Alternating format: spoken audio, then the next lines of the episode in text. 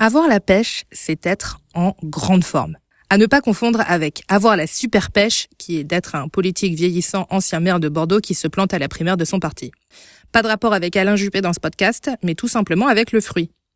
Il y a deux origines possibles à cette expression avoir la pêche. La première et la plus probable vient de Chine.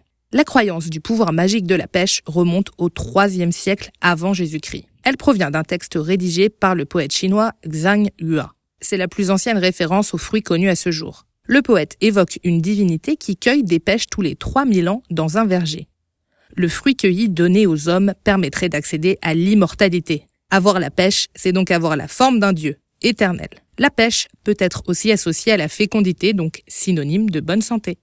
On consomme le fruit depuis longtemps, très longtemps en Chine, cinq siècles avant notre ère.